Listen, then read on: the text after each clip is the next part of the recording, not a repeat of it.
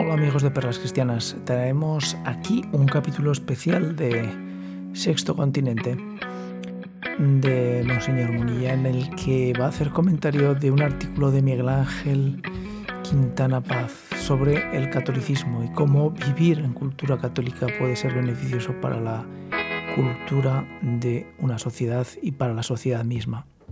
Desde Civilización y Cristiandad queremos poner énfasis, y lo hemos hecho desde que se creó el canal hace más de cuatro años, que la cultura, si está impregnada de la civilización cristiana, es una cultura que tiene grandes elementos positivos para crear una sociedad más libre, más independiente, ciudadanos más fuertes y probablemente una sociedad más rica, más plural, más libre. Y todo esto está dentro de estos dos programas que eh, Monseñor Munilla dedicó al artículo. Por una parte está la primera parte, el comentario del artículo, y en la segunda unas respuestas que el autor del artículo, Miguel Ángel Quintana Paz, realizó dentro de Twitter. Es muy interesante, no añadimos mucho más, simplemente sea válido este comentario para situar esta casi una hora de respuesta al artículo que ponemos enlazado dentro de las notas que adjuntamos en este podcast. Gracias por seguir Perlas Cristianas, gracias por seguir Civilización y Cristiandad y vamos con Monseñor Munilla que va a ser muy interesante todo lo que nos va a relatar y contar. Hasta la siguiente en Perlas Cristianas, en este canal Civilización y Cristiandad. Chao.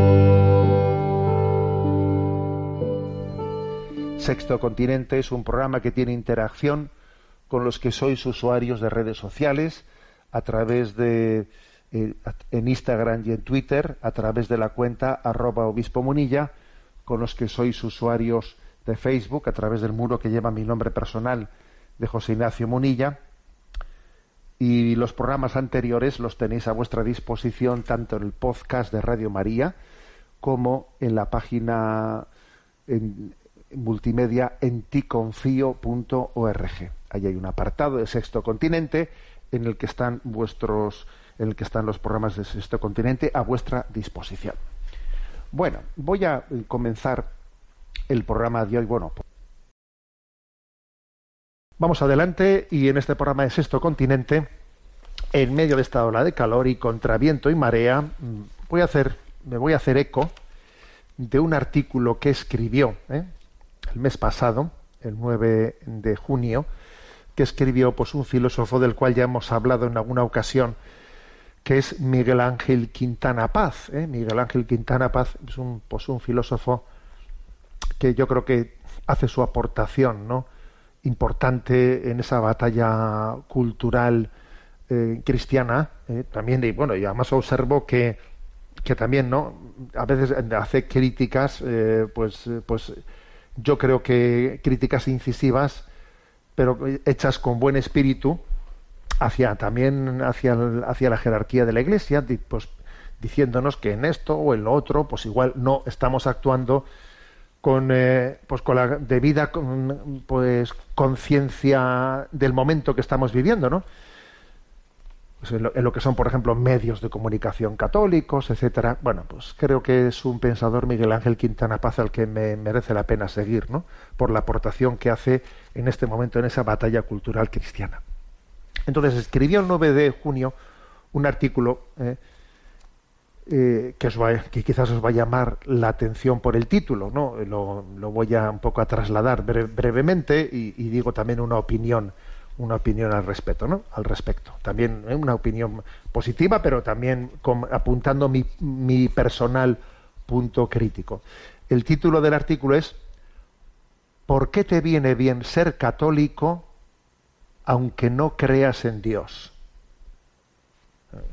Sorprendente un poco, ¿no? El, el, título del artículo. ¿Por qué te viene bien ser católico aunque no creas en Dios? Bueno, eh, ¿cómo es eso? ¿Pero se puede ser católico sin creer en Dios? Bueno, se está refiriendo un poco al hecho de que existen personas que sociológicamente hablando se consideran católicas, eh, viven de una, de una tradición católica, que entienden que, les ha aportado muchos aspectos positivos, pero tienen una crisis de fe, o sea, no creen en, eh, no tienen una, una, fe viva en el Dios vivo, no tienen una relación con Él. En el fondo son casi, casi, casi ateos, pero, pero sin embargo son católicos sociológicamente. Repito el título del artículo. ¿eh? ¿Por qué te viene bien ser católico aunque no creas en Dios? Bueno, también luego al final vais a ver que yo voy a criticar este título, ¿eh? Pero bueno, pero es que creo que de cada artículo hay que sacarle cosas positivas. Él parte de una, de una famosa anécdota que muchos seguro que ya habéis hablado, ¿no? Eh, es una anécdota de un español al que le abordó un misionero protestante, ¿eh? con el fin de convertirlo al protestantismo, ¿no? El misionero protestante le abordó a ese, a ese español y tras un rato de charla, cuando nuestro compatriota captó las intenciones ¿no? del, del, predicador protestante, entonces le interrumpió tajantemente diciendo, oiga, oiga, que no creo en la Iglesia Católica, que es la verdadera, así como para creer en la suya. le dijo esa, esa expresión. Oiga, mire, que no creo yo en la Iglesia Católica, que es, que es la verdadera, como va a creer en la suya. Bueno, es una anécdota que seguro que habéis escuchado más de una vez, ¿no? Y que, y que me consta, me consta que algunos han recurrido a esta expresión cuando han visto que pues alguien les estaba haciendo una apología pues de una secta que te toca que te toca la, puerta de tu casa y te dice, óigame usted, que no creo en la Iglesia Católica que es la única verdadera, como para creer en, la secta de usted. Bueno, ¿qué puede tener de cierto y luego también criticaremos ¿no? Eh, la falsedad de esta expresión, pero ¿qué puede tener de cierta eh, esta, esta expresión? A ver, es, ver, es cierto y es interesante comprobarlo que la fe católica dio a luz una cultura católica, una cultura, una cultura que tiene muchas más cosas positivas de las que suponemos. Y allá donde, donde no existió esa fe católica, no existen, no existen eh, eh, pues estas ventajas culturales, ¿eh? estas bondades culturales a las que ahora a las que ahora me voy a referir, ¿no? Entonces, pues Miguel Ángel Quintana Paz, él habla de seis bondades culturales que en el fondo son hijas de la fe católica, son hijas de la fe católica, y que incluso quien ahora va perdiendo la fe, él, si, si no se si sigue insertado en la cultura de una familia católica, se está sirviendo de ellas porque nacieron de esa fe católica, incluso aunque él haya perdido la fe católica, ¿no? Durante un tiempo uno puede vivir eh, ese influjo positivo que la fe hizo en la cultura. Entonces, ¿cuáles son esas seis, digamos, ventajas culturales, ¿no? De las que habla eh, pues este filósofo Miguel Ángel Quintana. Bueno, la primera dice confianza en que todos podemos mejorar, ¿no? Eh, frente, frente a una cultura en la, en la que reina la desconfianza, ¿eh? la desconfianza. El hombre es un lobo para el hombre, ¿sabes? O sea, es, a ver, no, no, no me fío, hay una desconfianza hostil, ¿eh? desconfianza hostil en, en muchas culturas que no son católicas, una desconfianza hostil. En la cultura católica, se cree en la posibilidad de la conversión, más aún, hay una llamada continua y constante a la conversión. Y si no os convertís, no os pereceréis. Y dice el refranero católico, ¿eh? convertidos los quiere Dios. ¿eh? Convertidos los quiere Dios. ¿no? Es curioso que el propio refranero, ¿eh? refranero español, ha dado a luz una especie de de posibilidad de conversión. hay una confianza en la cultura católica de que las cosas pueden mejorar, están llamadas a mejorar, ¿no? Entonces, mm, esto forma parte de nuestra, de nuestra cultura. ¿eh?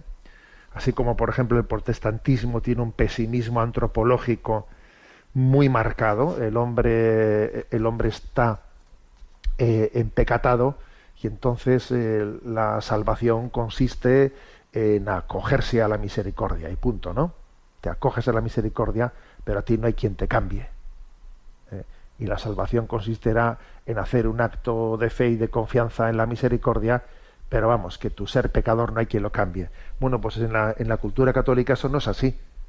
En la cultura católica se subraya eh, la confianza, la esperanza, la certeza de que Dios nos, nos transforma, ¿no?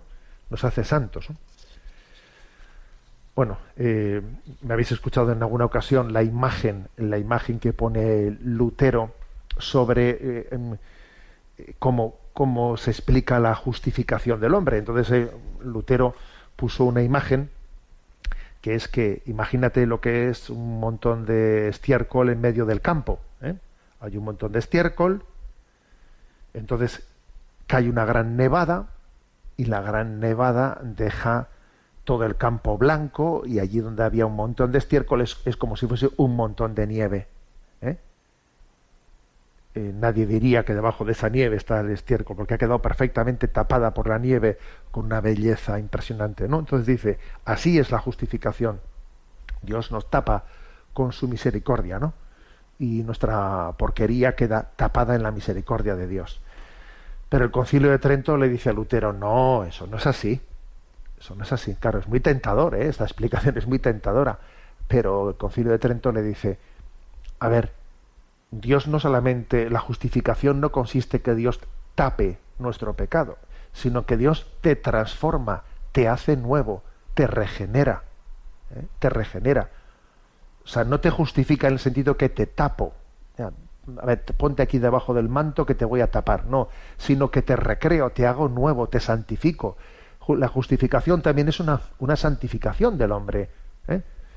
Entonces, esto genera una cultura, una cultura en la que tenemos confianza en mejorar. En la cultura católica nacida de la fe católica existe, ¿no? O sea, está, eh, está marcada este, este aspecto, ¿no? Segundo punto, ¿no? Segunda gran ventaja ¿no? de, esa cultura católica. Atención a cada cual por sí mismo, ¿eh? por sí mismo, dice este artículo de Miguel Ángel eh, Quintana Paz. Atención a cada uno por sí mismo. O sea, es decir, en la, en la visión, en la visión católica, eh, cada cual merece ser atendido por sí mismo, por su porque Dios nos ama personalmente. Se, ha subrayado ese aspecto que somos únicos e irrepetibles delante, delante de Dios. Esa relación con el Sagrado Corazón de Jesús en ti confío, ese amor personal, ¿eh? mm, bueno, pues es que caracteriza nuestra vida. Y esto supone, por ejemplo, dignificar pues la atención a los pobres, porque son los favoritos, los, los, privilegiados del Señor o incluso, por ejemplo, orar por los difuntos, por los en el purgatorio. Cada alma del purgatorio ha sido, eh, pues, amada infinitamente por el Señor. O sea, el catolicismo no es colectivista en el mal sentido del término, sino que tiene una atención y una valoración a la dignidad de cada persona por sí misma. Cristo entregó su alma por cada uno, pues por un pobre, por un alma de purgatorio, etcétera, ¿no? Entonces nos rescata nos rescata de esa visión. Por ejemplo, ¿no? cuando hoy en día se tienden a poner eh, etiquetas, etiquetas, ¿no? Que si, pues a, ver, que si, incluso de, género, ¿eh? de género, hombre o mujer, el empoderamiento, eh, el empoderamiento de la lucha por el poder. Pero a ver, ¿pero qué es esto? ¿Esto es una lucha de sexos o qué? ¿Esto es una lucha de clases sociales o qué? o este, eh, este es LGTB, este no es LGTB, pero ¿qué pasa? Que eso de ser, eso de LGTB es una ascripción. Aquí hay personas, mire usted, hay personas. No hay etiquetas, no hay etiquetas. Yo a mí no me hable usted de etiquetas de clases sociales, de LGTBs o de adscripciones eh, tribales. Hablamos de personas, hablamos de Jaime, hablamos de Mari Carmen, hablamos de Antonio. Cada cual, cada uno de nosotros ha sido querido por Dios singularmente. Y esto forma parte de la cultura católica. En tercer lugar, el tercer beneficio ¿no? de la cultura católica, dar y recibir razones, es decir, la racionabilidad de la cultura católica. En, el, en la tradición católica, la fe no anula, anula la razón, no, no, existe una simbiosis entre fe y razón. ¿eh? Y entonces existe incluso una apología en la cual se buscan razones para creer. Eh, y aunque la fe supera ¿no? el acto racional, pero no, no, la fe nunca es irracional, sino que, sino que está buscando, bueno, pues las razones últimas, ¿no? Por ejemplo, pues algo que Santo Tomás de Aquino dice, ¿no? No es que algo sea malo porque Dios lo ha prohibido. la, o sea, la moral católica no hace ese tipo de afirmaciones, no de decir esto está malo, esto, esto es pecado porque Dios lo prohibió. No, perdón. Dios lo prohibió, la ley de Dios lo prohibió porque es malo para el hombre. No es que sea malo porque Dios lo prohibió, no. Dios lo prohibió porque era malo para el hombre. O sea, las cosas tienen una racionabilidad y hay que explicarlas. Pues mira, esto es malo en este sentido y en este sentido y en el otro sentido.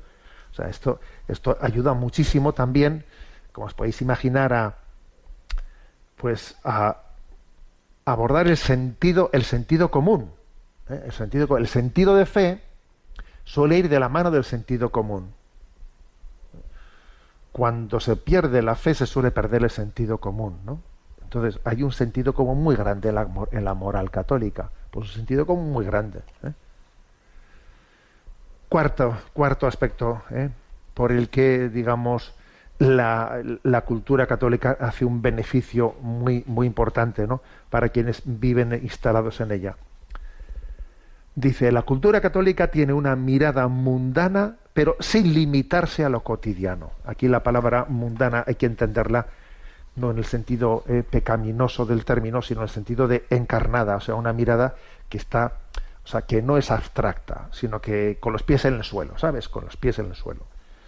Hay un viejo epitafio ignaciano que cita en su artículo Miguel Ángel Quintana Paz, y el epitafio ignaciano refleja muy bien esto, ¿no? Este proyecto de vida católica, cuando dice, cosa divina es no limitarse a la hora de aspirar a lo más grande, pero a su vez concentrarse en lo más pequeño. ¿Eh? Es muy interesante este adagio. ¿eh? Cosa divina es no limitarse a la hora de aspirar a lo más grande, pero a su vez concentrarse en lo más pequeño. O sea, que es propio de la cultura católica el tener grandes, ¿no? Eh, grandes aspiraciones, pero los pies puestos en lo concreto. ¿eh? Se, ha generado una cultura católica que es eh, mirada, mirada larga, pero pasos cortos. Mirada larga, pero pasos cortos, ¿no? Y esto, obviamente, dignifica mucho nuestra vida. Pues nos, por ejemplo, nos, nos ocupamos de lo cotidiano, sabiendo que en, ello, que en ello hay una presencia de Dios. La famosa frase de Santa Teresa de Jesús, entre los pucheros anda Dios, por ejemplo, ¿no? O sea, la santificación de nuestro trabajo, de las pequeñas cosas, el respeto del propio cuerpo, porque el cuerpo resucitará, la admiración del propio del, cuerpo de los santos, porque eh, son reliquia de resurrección, lo que son las reliquias, la, eh, bueno, pues no nos avergonzamos, por ejemplo, en el arte católico, fijaros lo que fue Miguel Ángel, eh, en la mostración de la dignidad de la corporeidad, etcétera, ¿no? Quinto, quinto aspecto de,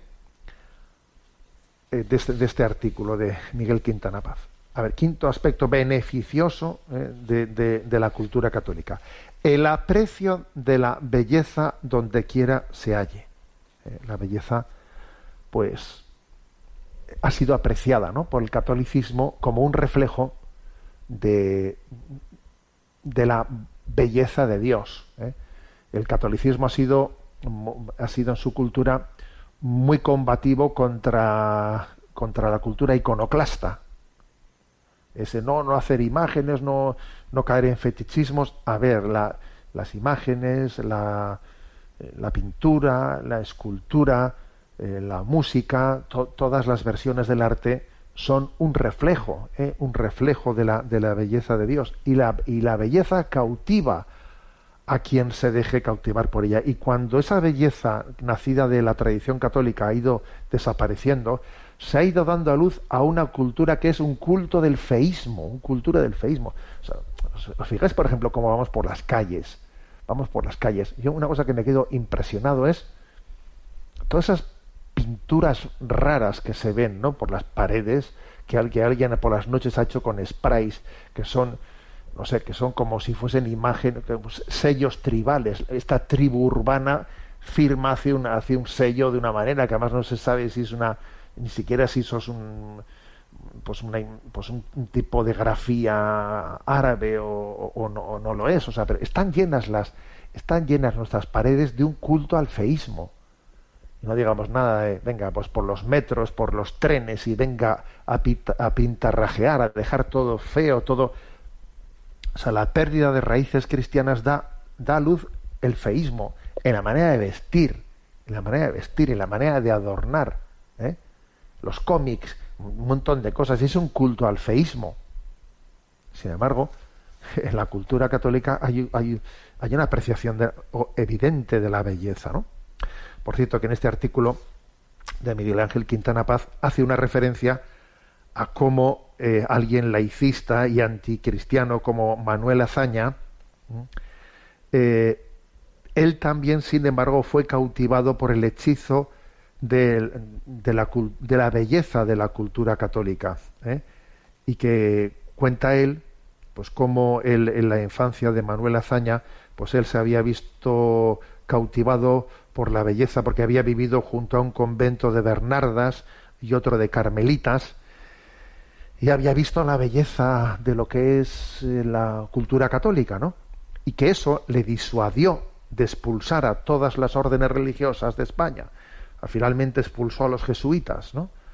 en su afán desterrador y impositivo marxista, pero, pero sin embargo, fíjate, de alguna manera le, le, frenó de hacer mayores barbaridades el hecho de que había sido cautivado, cautivado en, su, en su niñez por, pues, por esa belleza de lo que es la, la, cultura católica, pues a través de aquellas Bernardas y Carmelitas de las que había sido vecino, ¿no?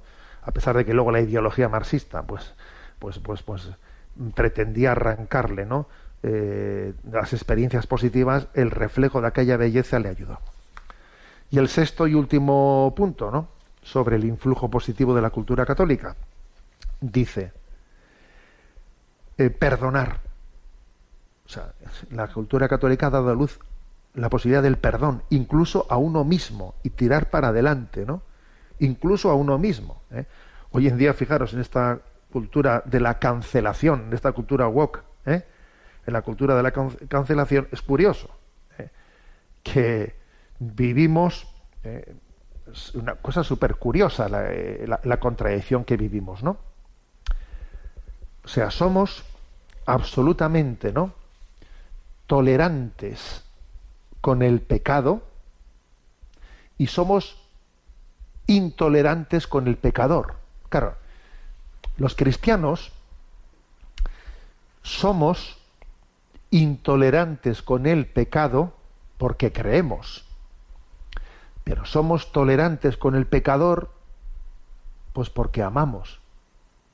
Sin embargo, este, este laicismo de nuestros días es, curiosamente, es tolerante con el pecado porque no cree e intolerante con el pecador porque no ama es absolutamente al revés de lo que ha sido la cultura cristiana. La cultura cristiana ha sido lo de San Agustín, ¿no? Odia el delito y ama al delincuente.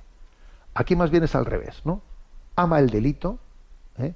o sea, casi te lo voy, te, voy a dar una ley que diga derecho, derecho a delinquir, derecho a matar, ¿eh?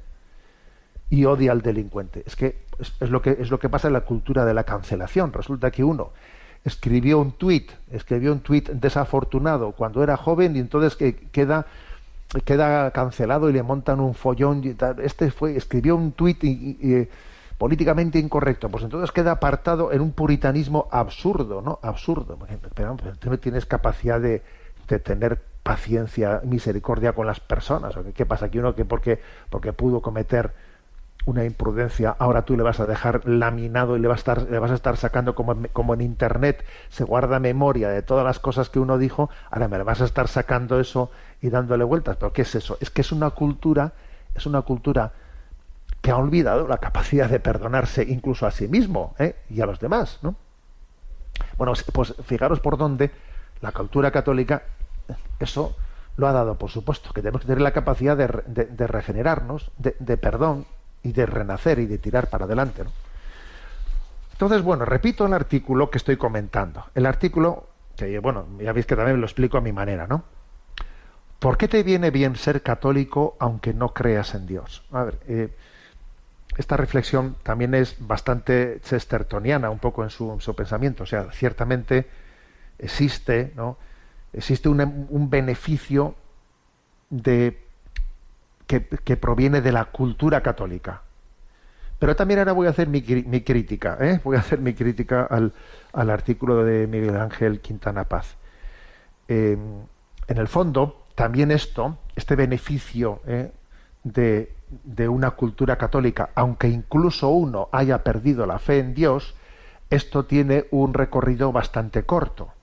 Porque en el fondo esto es un yo sigo siendo sociológicamente católico y quisiera incluso enviar a mis hijos a un colegio católico, porque mira, aunque yo haya perdido la fe en Dios, mi hijo en un colegio católico ya por lo menos le preservarán de una, de una cultura como una campana de cristal, le preservarán de una cultura que nos arranque nuestras raíces culturales, ¿no? Entonces yo utilizo, ¿eh? utilizo eh, el, hecho católico, utilizo la Iglesia católica para intentar preservar a mis hijos de males mayores, aunque no crea verdaderamente en la fe católica, no, pues mira, perdona que te diga, pero eso, eso, mm, es, ese recurso al catolicismo para como dique de contención moral, eso va a servir poco, va a servir poco. ¿Por qué? ¿Eh? Porque estamos en un momento en el que la cultura, la cultura ha sido invadida por el laicismo, ha sido, o sea, tú no vas a conseguir que tu hijo que tu hijo permanezca en una cultura católica por mucho que le metas en un colegio católico y le pongas ahí en una campanita de cristal porque es imposible que lo aísles del laicismo de este momento y solamente va a poder ser resistente ¿no? a este, este laicismo invasivo y agresivo si tiene un encuentro y si tú y él tenéis un encuentro personal con Cristo. Y eso es lo que os hará resistentes ¿no? Al espíritu de este mundo, de esta mundanidad, de esta imposición de un nuevo orden mundial. O sea, el recurso al, a la cultura católica como un dique de contención de males morales, ¿no?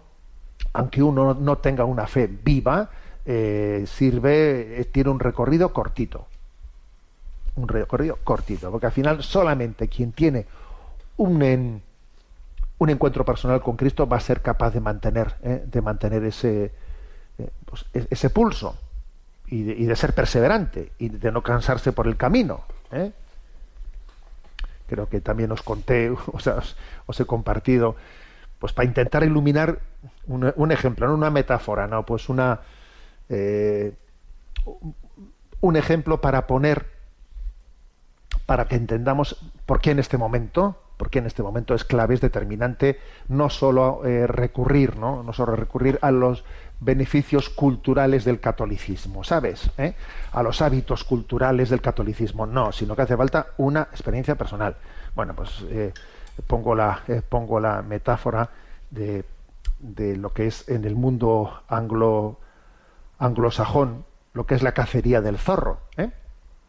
Y entonces, bueno, pues todos sabemos que la cacería del zorro, cuando se suelta el zorro al que tiene que perseguir la jauría de los perros, la jauría de los perros, en un primer momento, todos corren al unísono, en cuanto que suelta el zorro, esperan un minuto, sueltan a toda la jauría, salen todos corriendo y todos corren al unísono por igual, todos van ladrando, van saltando, saltan los setos, pasan el río y hay todos que van detrás del... Pero claro, la cacería se prolonga, los perros poquito a poquito se van cansando, se descuelga uno, se descuelga otro, la cosa se alarga, y entonces, al final son muy pocos los perros que alcanzan al zorro, igual son dos o tres, todos los demás se han ido quedando por el camino, ¿no? Entonces, eh, pues viene, viene el momento de, digamos, cuál es la enseñanza, ¿eh? la enseñanza de esta metáfora que he puesto, ¿no? Entonces, ¿por qué son estos dos o tres perros los que han alcanzado al zorro y los otros se han quedado por el camino? Entonces, ¿cuál es la moraleja, no? Eh, a ver, es que estos son eran más jóvenes y corrían más. No. Es que estaban mejor alimentados y entonces corrían. No. ¿Por qué han sido estos? Porque estos dos o tres son los que habían visto al zorro cuando se, cuando se le soltó. Los demás no le habían visto. Los demás corrían porque corrían porque veían a los delante correr. Ladraban porque los demás ladraban saltaban los hitos porque los demás saltaban, los demás seguían la corriente. ¿eh? Pero claro, llegó un momento en que dijeron, oye tú, que esto se está prolongando, yo me estoy cansando, y le dice un perro a otro, oye, ¿tú has visto algo? Que yo me estoy cansando, pues no, pues yo tampoco he visto nada, oye, pues nos descolgamos. Y al final el que es perseverante, el que es perseverante es el que vio al zorro. Bueno, pues aplicando ¿no? esta metáfora, esta metáfora a lo que estamos aquí hablando, es que es clave no solo vivir en una cultura con influjo católico, que por otra parte esa cultura con influjo católico cada vez a ver dónde está, estará en, micro, en microclimas, pero desde luego en nuestra sociedad a nivel eh, ambiental generalizado cada vez menos. Pero es que además no, no, sirve. ¿eh? Únicamente el que tenga un encuentro personal con Jesucristo va a ser capaz de ser perseverante en tiempos de, en tiempos de prueba no sirve únicamente invocar una cultura católica, no sirve. Hay que refundarla en Cristo, hay que refundarla en un encuentro, en un encuentro personal con Él. Aunque también creo que es muy interesante, pues hacer la reflexión que hace este artículo, eh, que es digo que este Chestertonian ahí es como caer en cuenta del influjo positivo que ha tenido en la cultura, eh, en la cultura el hecho, el hecho de el hecho de que la fe la haya, le haya impregnado. Sexto Continente es un programa que tiene interacción con los que sois usuarios de redes sociales a través de eh, en Instagram y en Twitter a través de la cuenta arroba obispo munilla con los que sois usuarios de Facebook a través del muro que lleva mi nombre personal de José Ignacio Munilla y los programas anteriores los tenéis a vuestra disposición tanto en el podcast de Radio María como en la página en, multimedia en ticonfío.org. Ahí hay un apartado de Sexto Continente en el que están vuestros en el que están los programas de Sexto Continente a vuestra disposición. Continuando un diálogo que, que se ha iniciado en redes sociales, con Miguel Ángel Quintana Paz, ¿eh? un conocido filósofo que está presente en, varios debates, ¿no? En la, pues en la vida española y al que creo que le debemos mucho, ¿no? Miguel Ángel Quintana Paz, pues creo que ha hecho reflexiones junto, junto con Juan Manuel de Prada, me parece a mí, pues que son de los pensadores católicos que están, eh, pues incidiendo de una manera incisiva, pues intentando intentando lanzar una, una voz, eh, una voz eh, fresca, mm, una voz eh, libre, pues para redescubrir nuestras raíces cristianas y al mismo tiempo también desenmascarar lo que son las falsas ideologías. Bueno, pues en el programa anterior, que está a vuestra disposición, por cierto que fue el del 15 de julio, yo comenté un artículo suyo, ¿Por qué te viene bien ser católico aunque no creas en Dios? Un artículo que había publicado el mes pasado Miguel Ángel Quintana Paz. ¿Por qué te viene bien ser católico aunque no creas en Dios? Eh, los que les interese, bueno, yo hice un comentario, un comentario de ese artículo que me parece que tiene muchas cosas eh, interesantes y positivas y lo desarrollé un poco explicado a mi, eh, a mi manera sobre todos los beneficios culturales ¿no? que tiene la tradición católica, aun cuando uno incluso pues no, no, haya perdido la fe, ¿eh? pero sin embargo el influjo del catolicismo en la cultura pues es muy positivo en otros muchos aspectos. Eh, a eso, ¿no?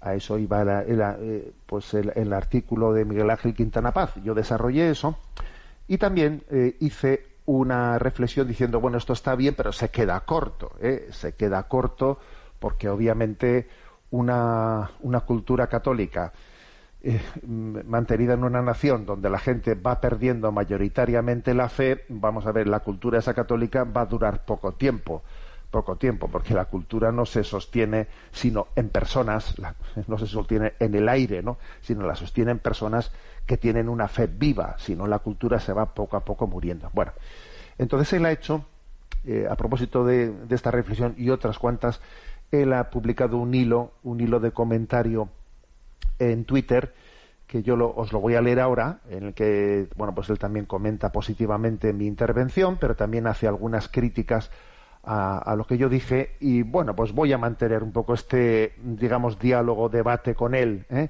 a través, bueno, pues si es de Twitter y, de la radio al mismo tiempo combinándolo. Leo ¿eh? el hilo de Twitter que él publicó.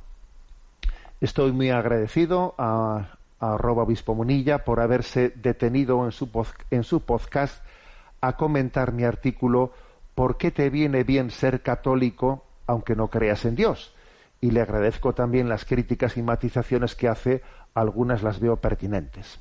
Por ejemplo, solo puedo aplaudir que arroba obispo Munilla resalte que, bueno, la cultura católica está bien, pero que hay algo mejor, la relación personal con Dios.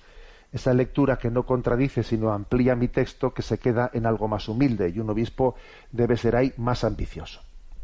Sin embargo, no coincido con los comentarios que hace arroba obispo Munilla acerca de que el catolicismo que se expone en mi artículo se quedaría en algo propio de comunidades pequeñas, cerradas. Todo lo contrario, mi propuesta es ahí ambiciosa, mantener toda una civilización católica. Y curiosamente parece hoy acobardado a la hora de defender un hálito grande por el catolicismo, un catolicismo que no sea cosa solo de capillas u ONGs, sino que marque toda nuestra civilización. ¿Quién coordina las clases de religión que parecen solo de buenos ciudadanos? ¿A quién o quién posee medios de comunicación, radio o tele que apenas se habla de la herencia de la cristiandad, esa gran civilización? Me temo que, como expuse en este texto, quien parece haber renunciado a una civilización cristiana es la propia conferencia episcopal. Por eso no puedo considerar una buena lectura de mi texto, arroba obispo Monilla, la que señala que apunta a una cristiandad pequeña. Mi texto apunta a una cristiandad donde cabe también gente sin muchísima fe, gente con más o menos talentos, pero que vive en una cultura que creo que es mejor. Como diría Danielu, mi apuesta es por un cristianismo de masas, no de élites, mientras que me temo que son ustedes los obispos quienes han renunciado a las masas al aguar lo cristiano en sus medios de comunicación de masas y en sus clases de religión, de religión que reciben masas. Acabo. No vea en mis tweets juicio moral, ni me corresponde ni me gusta. Es solo deseo de rigor analítico. Me consta que usted es también riguroso intelectualmente y deseo de hacer como en las buenas procesiones, que cada palo aguante su vela. Eh, gracias por leerme. Vale. Este ha sido el hilo, el hilo que ha publicado Miguel Ángel Quintana Paz ¿no? en Twitter, eh, respondiendo un poco a lo que yo en el programa anterior eh, de, de, Sexto Continente de Radio María hablé comentando su artículo ¿por qué te viene bien ser católico aunque no creas en Dios? Bueno, en primer lugar, decir que yo, exactamente igual que Miguel Ángel Quintana Paz le dice, dice de un servidor, yo valoro mucho la aportación que él, que está haciendo eh, pues, al pensamiento. ¿eh? El sentido crítico que también está aportando, que creo que es necesario, que tenemos una carencia de intelectuales católicos muy grande en España, ¿no? y soy consciente eh, de que él eh, y también Juan Manuel de Prada eh, suelen dirigir críticas muy fuertes y mordaces pues a la conferencia episcopal española y, a muchos episodios concretos no y creo que tienen razón en buena parte de ellas en una buena parte de esas críticas que realizan creo que tienen razón en buena parte de esas críticas aunque obviamente hay que matizar algunas cosas no bueno pero dicho esto yo creo, eh, creo que, mm, que es un error, es un error el planteamiento que hace Miguel Ángel Quintana Paz eh, de decir, bueno, hay que, hay que hacer una apuesta de un, por un catolicismo eh, de masas y no por un catolicismo de élites. A ver, mm, yo creo que no hay que contraponer cosas que en realidad no están contrapuestas. ¿eh? Por supuesto que para un, para un cristiano, para un católico, él, su meta, su meta no puede ser llegar a unos pocos, no. Su meta tiene que ser llegar a todos. ¿eh? Jesús cuando veía las masas y les veía como ovejas sin pastor, ¿eh? sentía el dolor, la lástima de ello y decía, rogad al dueño, la, mies es mucha, los obreros son pocos, rogad al dueño de la mies para que envíe, envíe obreros a su mies, ¿no? O sea, nosotros no, nos, no podemos tener como meta ¿eh? llegar a unos, a unos pequeños reductos, reductos de, de, unos, de unos elegidos. No. Nuestro deseo es llegar a todo el mundo. Y, por ejemplo, cuando nosotros hablamos de la de que del reinado social de Jesucristo. A ver, que hablamos del reinado social, que, que Cristo reine, eh, que Cristo reina, e incluso en nuestro ideal es que una sociedad pueda ser confesional. ¿Por qué no va a ser confesional? ¿Eh? Pero claro, para que una sociedad pueda ser confesional, para que, para que Cristo reine pues, en sus instituciones, en sus, en sus leyes, hace falta que sea, claro, muy mayoritariamente católica en sus miembros. O sea, no, no se puede sostener una cultura católica si los miembros, si los miembros no, no, son mayoritariamente católicos. Entonces, aquí, ¿qué es lo que ocurre? Lo que ocurre es que tenemos una cultura, somos hijos de una cultura profundamente católica, pero al mismo tiempo estamos en una sociedad que se ha secularizado a marchas forzadas. Entonces esa cultura, esa, esa cultura, esa, esa, eh, esa, herencia se va disolviendo a pasos agigantados. Claro, pues porque la cultura católica no, se sostiene si no hay una parte importante de la sociedad eh, que sea confesante, que sea confesante. No existe cultura sin personas sin familias eh, que, sostengan sus, sus valores últimos. Entonces, por eso yo en mi intervención anterior pues hice el comentario de que claro, eso ese punto de partida de Miguel Ángel Quintana en su artículo, ¿por qué te viene bien ser católico aunque no creas en Dios? Claro, esas consecuencias positivas del catolicismo en nuestra cultura cada vez se van deslavazando más, cada vez se van perdiendo más, claro, poco a poco se van perdiendo. Pues porque nos vamos secularizando. Si nos vamos secularizando la cultura, enseguida se va transformando, se va transformando. ¿eh? La cultura cada vez es, tiene menos huellas católicas. ¿eh?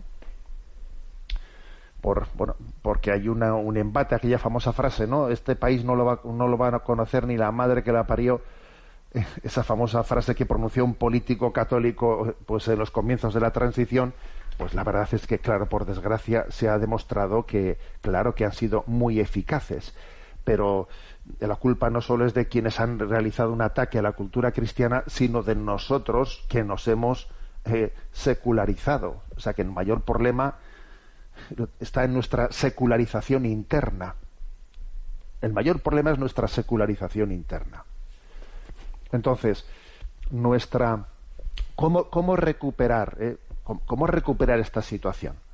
Claro, yo creo que lo que es un error es decir, bueno, eh, no pongamos tanto el acento en, en, las conversiones personales, sino pongamos el acento en, en sostener eh, nuestras estructuras de tradición católica.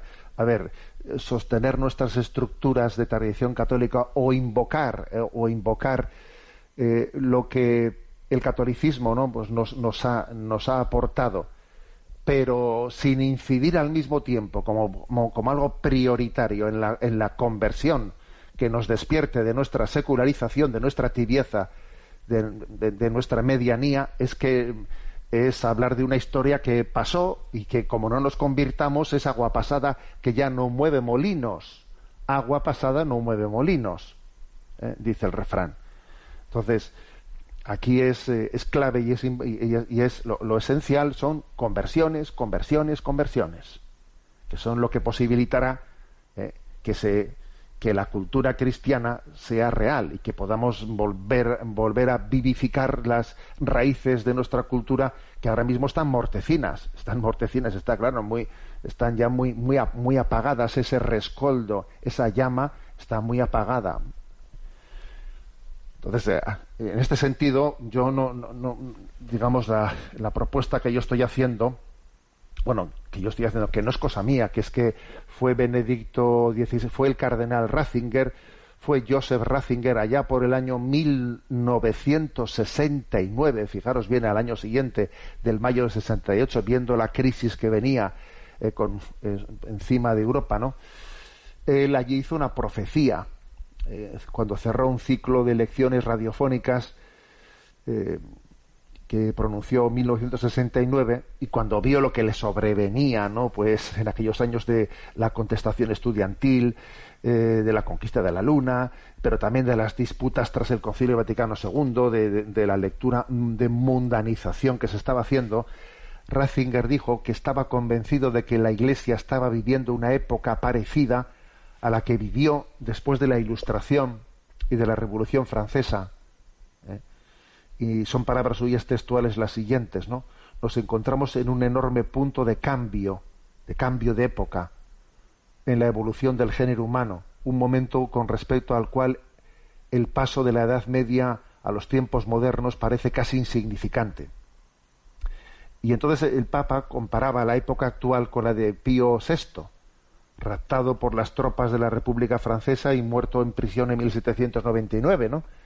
En esta época la Iglesia se encontró frente a frente con una fuerza que pretendía cancelarla para siempre. ¿eh? Y una situación parecida, explicaba, eh, podría vivir la Iglesia de hoy, golpeada, ¿no? según decía Joseph Ratzinger, por la tentación de reducir a los sacerdotes a meros asistentes sociales y la propia obra a mera presencia pública o política, ¿no? De la crisis actual, afirmaba, surgirá una iglesia que habrá perdido mucho, será más pequeña y tendrá que volver a empezar más o menos desde el inicio. Ya no será capaz de habitar los edificios que construyó en tiempos de prosperidad. Con la disminución de sus fieles, también perderá gran parte de los privilegios sociales.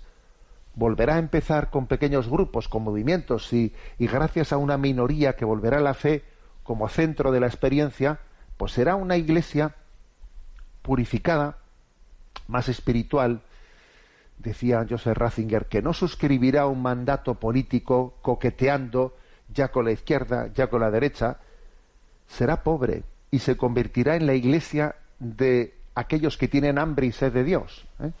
Bueno, entonces, estas palabras de Joseph Ratzinger no son una opción, fijaros bien, no son una opción por un cristianismo de minorías o elitista, no.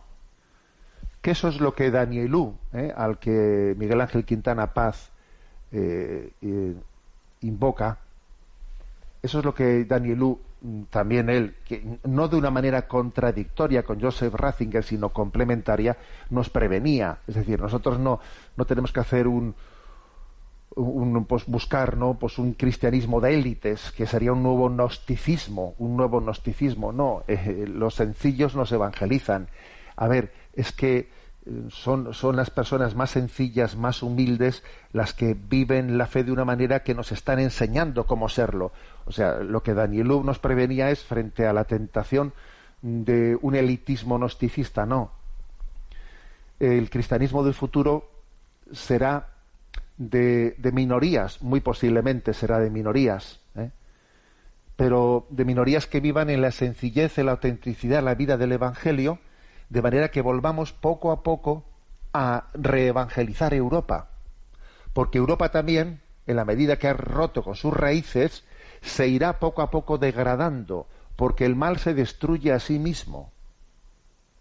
Y entonces Europa su cultura va a hacer crack. ¿eh? igual que cuando el imperio romano, pues porque no, no vivía en su opulencia, vivía en el bienestar, no quería tener hijos, etcétera, pues fue invadido por los bárbaros, eso le va a pasar a Europa. De Europa no va a quedar de, sus raíces, ¿no? Porque está de alguna manera avergonzándose de sí misma, está avergonzándose de sí misma y de sus raíces. Pues, por lo tanto, esa, esa opción por por, prioricemos la conversión y desde la conversión ya daremos lugar a la cultura, ¿eh? a la cultura cristiana, creo, creo que es clave, creo que, creo que es estratégica. Y no, por, y no tiene nada que ver ¿eh? pues con unos planteamientos elitistas, gnósticos, no, no, sino que es una lectura. Es más, esas críticas que hace Miguel Ángel Quintana Paz, ¿no? Pues hacia, hacia, por ejemplo, la pretensión de que la asignatura de religión pues eh, se presente pues en un, de una manera abierta, eh, que no se sabe muy bien si, si, su contenido es el de la revelación católica explícitamente o estamos hablando de, de unos valores eh, que en el fondo son compartidos con los que también no son cristianos y, y, lleguemos a una especie de consenso. O esa crítica que hace Miguel Ángel Quintana Paz de los medios de comunicación eh, de titularidad católica que en, vez de en vez de atreverse ¿no? a hacer pues una presentación explícita de nuestros valores católicos pues están ahí no pues presentándose en un difuso humanismo cristiano que en el fondo ha asumido una secularización interna muy grande. Ese es el riesgo precisamente ese es el riesgo que tenemos que combatir. El pensar que eh, pues que, que, vamos a, a sostener eh, porque creo que hay Miguel Ángel Quintana Paz se equivoca, porque en el fondo en, en, esa, en esos ejemplos concretos que él pone de, esa, de esos medios de comunicación secularizados de titularidad católica, ¿eh?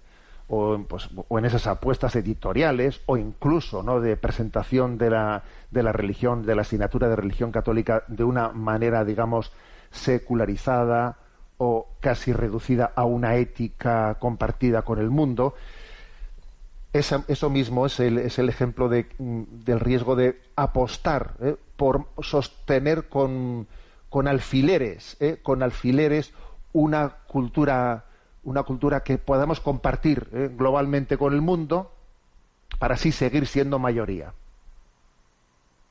Pues no, no podemos seguir siendo mayoría, porque y si, y si perdemos audiencia para, para poder ser auténticos hay que renunciar a ser mayoría en este momento, porque tú no vas a poder tener una radio, una televisión que tenga determinados índices de audiencia si eres auténtico y eres claro en tus planteamientos. Pues no, vas a ser minoría, pues porque obviamente vas a dejar de tener allí eh, pues a unos eh, comunicadores estrella y, vas a poner unos que tengan un verdadero pensamiento católico. Y entonces eso, eso te va a quitar audiencia, pero no, pero no nos importa, no nos importa, porque aquí lo que tenemos que hacer es no buscar audiencia, audiencia a cualquier precio, sino tenemos que buscar la autenticidad.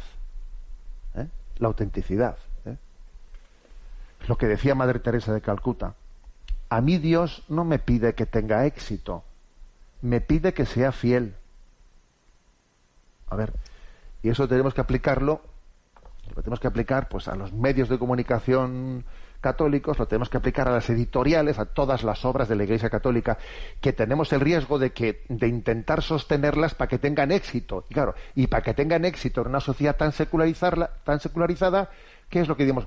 Lo tengo que secularizar un poco, porque si no, si no me secularizo un poco, no, no, no me van a optar, no, van a, no, no me van a elegir y no voy a tener clientela.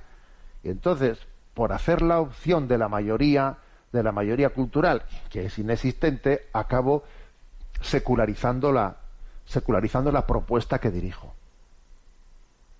O sea, este es el status questionis. ¿eh? Por eso creo que Miguel Ángel Quintana Paz, con el que comparto muchos, muchos principios, creo que en este análisis se equivoca. ¿eh? Porque precisamente esos, esas cosas que él está denunciando, eh, en la que incluso la Iglesia institucionalmente eh, está, está de alguna manera coqueteando o edulcorando, ¿no? Edulcorando su producto para que sea mayoritariamente aceptada, precisamente esa es una opción, pues por una cultura difusa de humanismo cristiano que cada vez se va secularizando más y más y más y al final no hay tanta diferencia entre entre pues una propuesta católica o no si la propuesta católica está secularizada ¿eh? bueno pues mm, agradezco mucho ¿eh? a Miguel Ángel Quintana Paz el que también haya mm, se haya referido a nuestro programa anterior porque es porque es una una gozada, ¿no? El poder pensar, el poder tener eh, este intercambio de opiniones, este intercambio de, visión de las cosas, es una manera de reflexionar y pensar cómo estamos y por dónde debemos de ir y cuál tiene que ser nuestros, nuestros mm, eh, digamos, eh, pues nuestras apuestas principales, dónde tenemos que poner el acento, dónde tenemos que poner el acento. Bien se ha dicho que no hay que contraponer cosas, ¿eh? porque yo, por ejemplo, he comenzado este programa hablando de las raíces cristianas culturales de, de España, de la reconquista frente a la invasión musulmana. Pero también yo, por ejemplo, ayer fui testigo, ¿no? En esa fiesta que se celebró en Orihuela, de cómo al mismo tiempo que se guardaba memoria de, cómo aconteció la liberación, la reconquista de Orihuela, pues en las calles se vivía pues un ambiente de, de comparsas en las que todo el mundo con el vaso de cerveza en la mano pues estaban enterando muy poco de lo que ese día se celebraba. Eso también, vamos a decirlo, por eso es importante conversiones, conversiones, conversiones, porque sin las conversiones eh, em, es, nuestro sustrato histórico, nuestra cultura cada vez se va deslavazando y deslavazando más. Eh, y al final hay una, una auténtica pues esquizofrenia entre lo que fue nuestra cultura y nuestras raíces anteriores y los sujetos que conformamos esta sociedad. Sin las conversiones personales, sin priorizar nuestro encuentro con Jesucristo, es imposible revivificar nuestra herencia cultural. Sexto Continente es un programa que tiene interacción con los que sois usuarios de redes sociales a través de eh, en Instagram y en Twitter a través de la cuenta arroba obispo munilla con los que sois usuarios de Facebook a través del muro que lleva mi nombre personal de José Ignacio Munilla y los programas anteriores los tenéis a vuestra disposición tanto en el podcast de Radio María como en la página en, multimedia en ticonfío.org. Ahí hay un apartado de Sexto Continente en el que están vuestros en el que están los programas de Sexto Continente a vuestra disposición.